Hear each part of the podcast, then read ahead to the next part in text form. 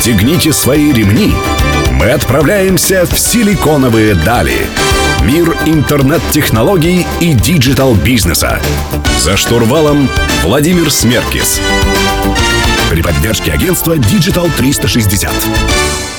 Добрый день, друзья. Сегодня первая среда в новом году для программы «Силиконовые дали». Я хотел бы поздравить вас с наступившим новым 2019 годом. Надеюсь, вы отпраздновали его очень хорошо. Меня зовут Владимир Смеркис. И, конечно, с Нового года обычно мы привыкли э, к тому, что начинаем с чего-то полезного или даем себе обещание делать что-то хорошее. И как раз-таки тема сегодняшней программы «Полезный город». Э, такой проект есть, и его руководитель Анастасия Попова у нас э, в студии. Анастасия, добрый день. Добрый день, спасибо за приглашение. Спасибо, что пришли. Расскажите, пожалуйста, что такое полезный город, э, что он из себя представляет, для чего этот проект? Ну, сейчас полезный город это просто веб-решение, это прям сайт полезный город РФ. Э, полезный город маркирует всякие полезные умные сервисы для горожан. Куда сдать ненужную одежду, где можно раздельно сдать мусор, куда отнести лампочки или батарейки или градусники, где собирают продуктовую помощь для людей, где идут интересные какие-то локальные э, мероприятия, где есть бесплатные кружки для детей. Э, внутри какого бизнеса работает проект Kids Friendly, это значит, пока вы будете, условно говоря, делать маникюр, вашему ребенку будет чем заняться. Э, это принципиально такая урбанистическая рамка, да, это полезный город, ну, из второй части названия следует, что это сервис для городского населения. Это, собственно говоря, попытка промаркировать вот эту некую такую полезную инфраструктуру городов э, для тех людей, кто хочет умно или ответственно потреблять, э, как-то реализовывать свои э, социальные, э, волонтерские, может быть, благотворительные какие-то потребности.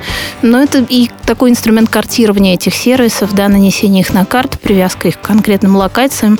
Э, логично, чтобы это была локация в районе проживания человека или вокруг его работы, чтобы он мог просто этой инфраструктурой воспользоваться.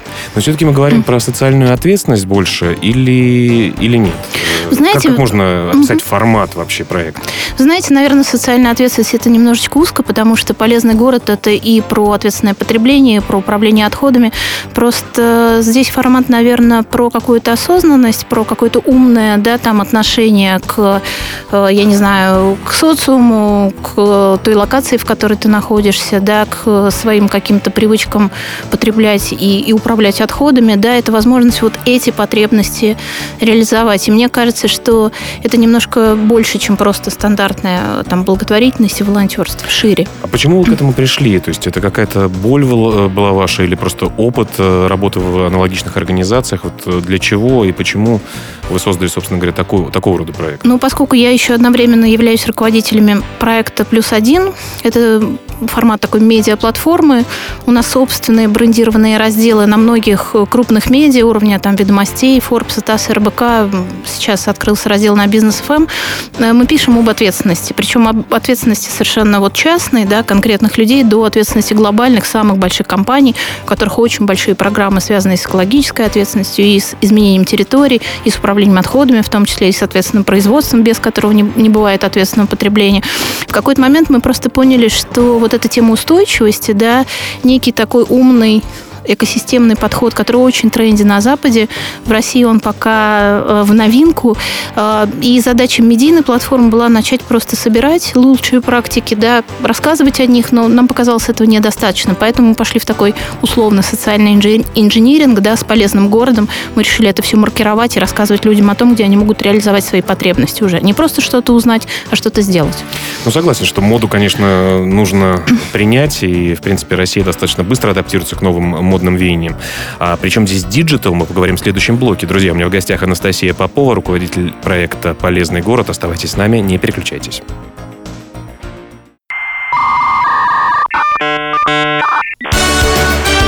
Силиконовые дали. За штурвалом Владимир Смеркис. Друзья, вы продолжаете слушать «Силиконовые дали» на Мегаполис 89,5 FM. В студии по-прежнему Владимир Смеркис. Сегодня мы говорим не только про социальную но и ответственность, но и про умный подход к жизни. Э, у меня в гостях Анастасия Попова, руководитель проекта «Полезный город». Анастасия, э, программа все-таки про диджитал и про бизнес в том числе. Я надеюсь, мы про бизнес поговорим позже. Э, почему диджитал формат? Кто потребитель вашей платформы? Кто на нее должен заходить и кто должен ей пользоваться? Вот ваш, ваша целевая аудитория, ваш ЦА. Ну, диджитал формат это потому что ЦА это, конечно же, в большей степени Y. Вы знаете, что модель потребления Y это не те, кто хочет лазить, а те, кто хочет пользоваться, да, часто пользоваться в формате какого-то шеринга. Это мы говорим а, про людей из и, э, рожденных до 2000 года. Это мы говорим, да, о людях, которые рождены э, до 2000 года и после 80-х.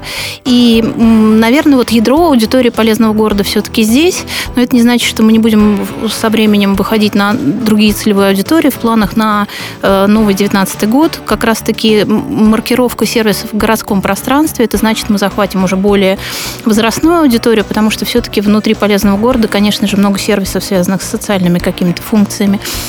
Это первое. По поводу веб-решения, здесь я хочу воспользоваться моментом поблагодарить прекрасного специалиста из Яндекса, Дима Крюков, привет. Дима Крюков возглавлял 10 лет Яндекс Транспорт, в какой-то момент захотел большего, и вот как-то с волей судеб э, нам повезло посотрудничать с Димой. Дима сейчас создал тот интерфейс, в котором полезный город э, будет жить какое-то время. Э, наша задача достаточно амбициозная. Сейчас мы представлены в 37 городах. До конца этого года мы должны выйти на все 190. Как Это только... представлено, имеется в виду в офлайне, с какими-то а, вашими акциями, а, с каким-то какой-то маркировкой? Мы сейчас представлены в онлайне, да, то есть 37 жителей 37 городов могут уже, знать, где что делать. Уже могут знать, где что делать. Причем сразу хочу сказать, что это пока не исчерпывающая информация по всем типам сервисов. Мы собираем, э, как бы идем по такому, наверное, пирамидальному принципу, мы собираем самые крупные э, сетевые, да, партнерские сервисы, а дальше мы начнем просто сорсинговую кампанию для того, чтобы люди в локациях могли комментировать эти сервисы на карте, добавлять новые, потому что, конечно... Создавать так называемый user-generated content. Да-да-да, создавать тот самый user-контент, да, потому что, конечно же, и волатильность э, таких сервисов э, еще велика, и качество таких сервисов может, условно говоря, стоять станция по раздельному сбору отходов, а местные жители могут не использовать ее по назначению, сваливая все вместе. Поэтому нам вот сейчас очень важно будет вот этот сорсинговый этап запустить в тех городах, в которых мы уже присутствуем, а в тех, в которых не присутствуем, собрать то самое ядро сервисов и опять же запустить краудсорсинг. А, по Москве задача этого года – это выйти как раз в городскую маркировку сервисов. Это одновременно будет инструмент городской навига- навигации. Выглядит это будет примерно как TripAdvisor. Наклейки на входных группах э, магазинов, э, кафе, офисов. Для того, чтобы обратить внимание жителей на то, что здесь есть элемент сервисной инфраструктуры, которым, в принципе, можно воспользоваться. У нас остается меньше минуты. Вот э, кажется, что э, проект должен быть э, государственным или, по крайней мере, городским. Так ли это сейчас? Это частный проект? Э, да, сейчас это проект, э, который делается в коллаборации некоммерческого партнерства и частного, вот как раз коммуникационного э, юрлица, да, агрегатора такого коммуникационного. Но э, в том году мы выиграли, выиграли грант правительства Москвы, поэтому, да, государственное участие в виде грантовых денег здесь тоже есть, по крайней мере, в Москве. В общем, государство не остается в стороне, это приятно. Друзья, у меня в гостях Анастасия Попова, руководитель проекта «Полезный город». Мы вернемся к вам через несколько минут.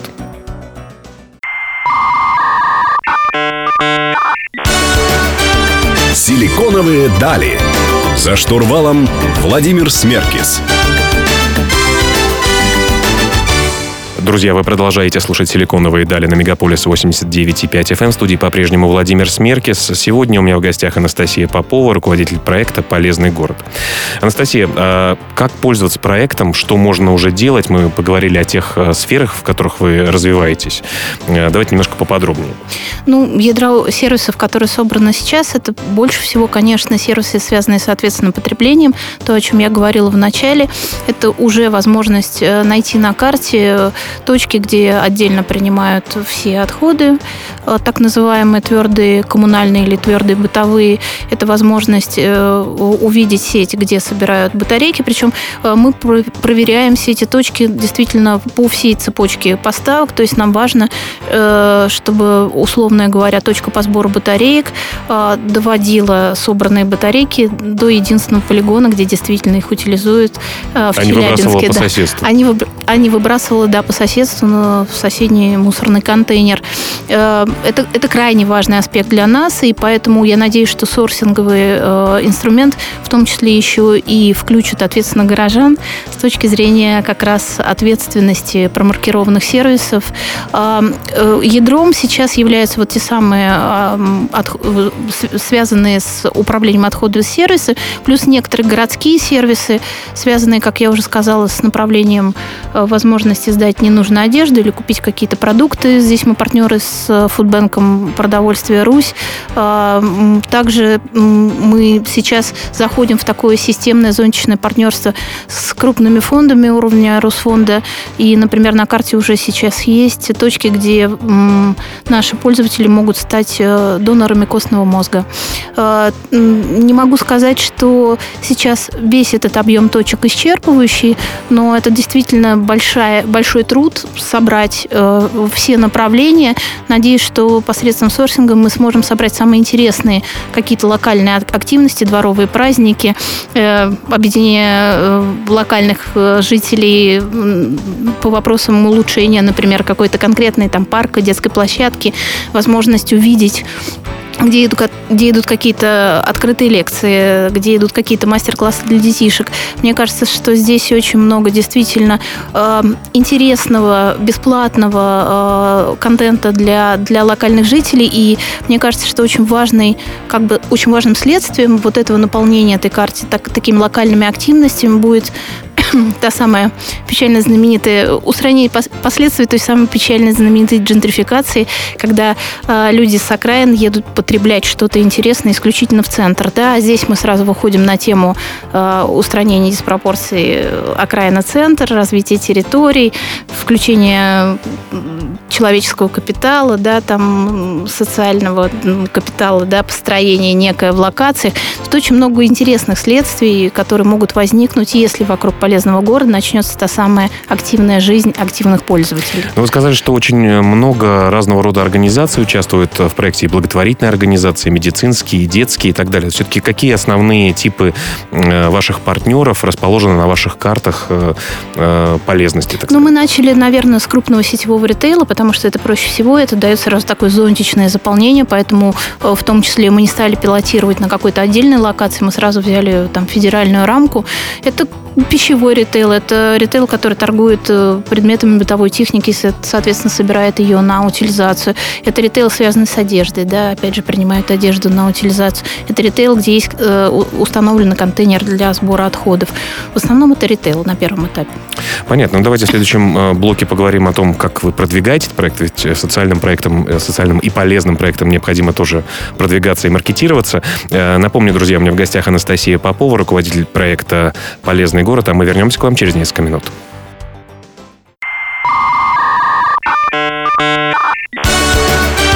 Силиконовые дали. За штурвалом Владимир Смеркис. Друзья, вы продолжаете слушать «Силиконовые дали» на Мегаполис 89.5 FM в студии Владимир Смеркис. Сегодня я беседую с Анастасией Поповой, руководителем проекта «Полезный город». Э, Анастасия, даже социальным и полезным проектам необходимо продвижение, маркетинг э, для того, чтобы донести, собственно говоря, вашу идею до конечного потребителя, до того человека, который начнет батарейки не выбрасывать, как минимум, а складывать специальные контейнеры у себя в подъезде или в каком-то ритейл, в какой-то ритейл-точке. Э, какие сложности с продвижением, какие планы, планы, как вы это делаете, как вы доносите эту информацию? Ну, как я уже сказала, мы запустили сорсинговые инструменты, да, для того, чтобы локальные активисты наполняли карту какими-то активностями. Это, наверное, первая такая целевая группа и маркетинговое ядро, при помощи которой мы решаем сразу две задачи. Мы расширяем точки на карте, да, и, собственно говоря, знакомим самым активным с тем, что такой сервис возник и появился. А вот э, касаемо волонтеров э, и местных э, представителей, что движет этими людьми? Я, конечно, волонтерское движение почувствовал, когда в России появилась Олимпиада, и когда проходил чемпионат мира по футболу. Вот действительно люди очень хотели, стремились, но они, конечно, хотели быть причастными к большому событию, которое останется на вековых сердцах. Вот э, что движет теми людьми, которые представляют вас в регионах и в городах? Вы знаете, на самом деле, ну, как известно, в России в силу культурного кода люди очень хорошо объединяются по принципу против, да, вот если обманутый у нас есть дольщик или, не дай бог, какой-то там исторический объект страдает, люди очень хорошо и быстро договариваются. Или последний один из недавних кейсов от конца прошлого года, когда локальное сообщество Савеловского района объединилось против того, чтобы ночлежка и чарити шоп открыли прачечную благотворительную в районе. Э, намного сложнее людям объединяться за, но тем не менее нам кажется, что это тоже важно, потому что если ты увидишь, что в локации э, проходят какие-то интересные э, открытые мероприятия, или ты понимаешь, что у тебя есть потребность как-то поучаствовать в чем-то хорошем, но у тебя нет, например, материальных возможностей, да, я живу в районе Хамовники, я знаю, что рядом со мной есть тот самый знаменитый первый московский хоспис, да, где с не меньшим удовольствием, чем финансовые пожертвования, принимают мандарины на Новый год или цветы на 8 марта. Это возможность, просто узнав о том, что в твоей близости непосредственно находятся какие-то вещи, начать э, выстраивать какое-то взаимоотношение с ними. Не обязательно, не обязательно это должна быть конкретная финансовая какая-то инвестиция да, или пожертвование. Но в больших мегаполисах мы обычно куда-то бежим и всегда чем-то заняты. Вот э, это миф или реальность, что волонтерским движением занимаются более одинокие, наименее социализированные люди? Знаете, ну, мой опыт общения с такими системными волонтерскими организациями говорит о том, что очень часто, особенно молодые волонтеры, приходят туда за, соци... за социализацией. Да? Они приходят э, попасть в определенный круг единомышленников, во-первых, так же, как и на Западе, попробовать себя в каком-то деле. Да? И мне кажется, что это очень хорошо, потому что это тот способ познания мира, такой очень полевой, очень практический, который дает возможность и социальное окружение приобрести, и о себе, может быть, узнать что-то новое. Я хочу только пожелать, чтобы таких маленьких практик становилось все больше и больше. И самая большая потребность э, в волонтерском движении, мы недавно это обсуждали как раз э, с руководством э, движения СВОТ, это Союз волонтерских организаций России, это как раз именно в локациях возможность конкретному волонтеру из, конкретной, из конкретного района или живущему на конкретной улице помочь конкретной бабушке, которая живет ровно на этой же улице. Как это сделать технически, конечно, это все достаточно сложно. Там очень серьезный вопрос, связанный с безопасностью и бабушки, и волонтера, да, чтобы мошенники не оказались с двух сторон. Но, тем не менее, если бы такая система в какой-то момент возникла, это решило бы 90% потребностей. Ну, мы верим в лучшее и надеемся, что диджитал в этом нам поможет. Э, децентрализация и вообще э, распределенные реестры помогут, так сказать, вести тех людей и бабушек, которым нужна помощь, и тех людей, которые готовы эту помощь оказать. Друзья, у меня в гостях Анастасия Попова, руководитель проекта проекта «Полезный город» студии Владимир Смеркис. Не переключайтесь, мы вернемся совсем скоро.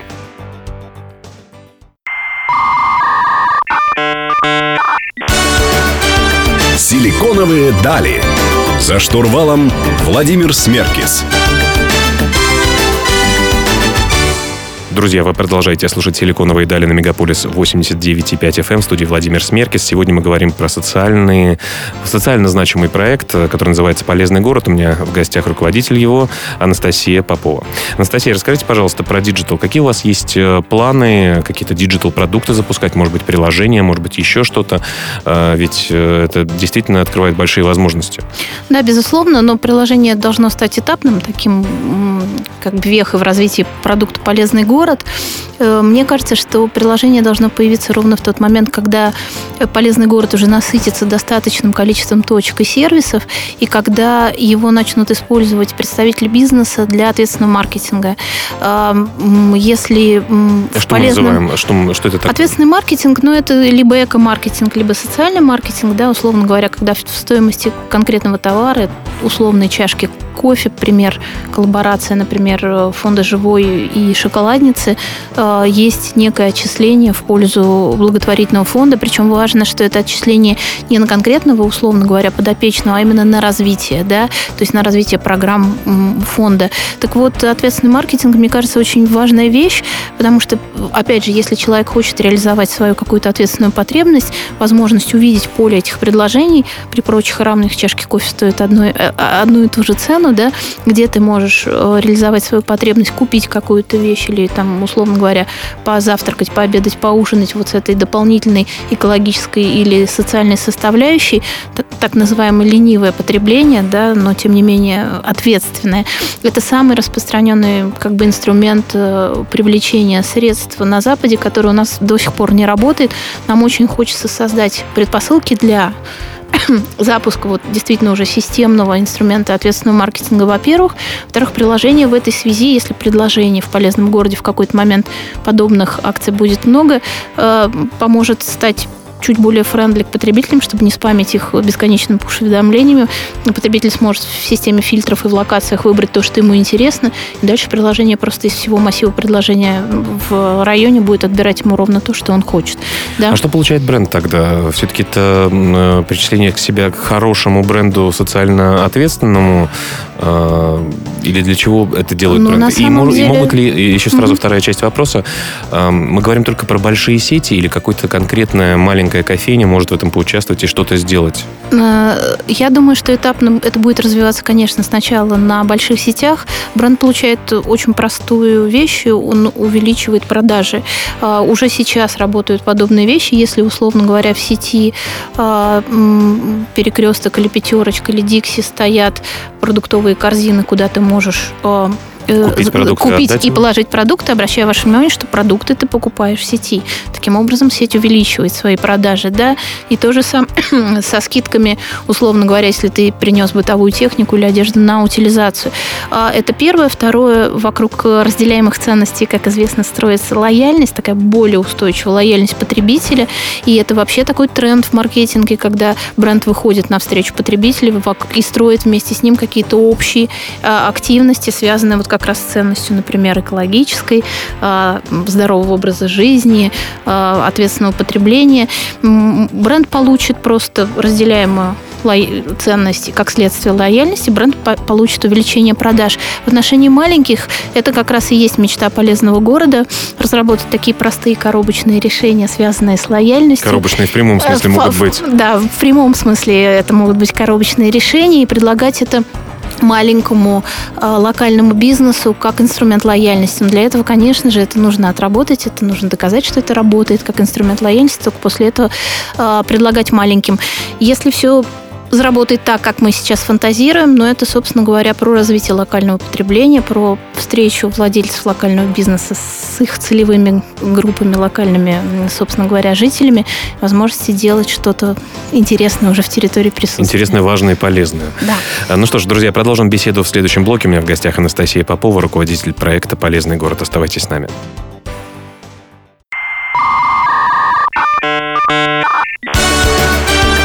Силиконовые дали.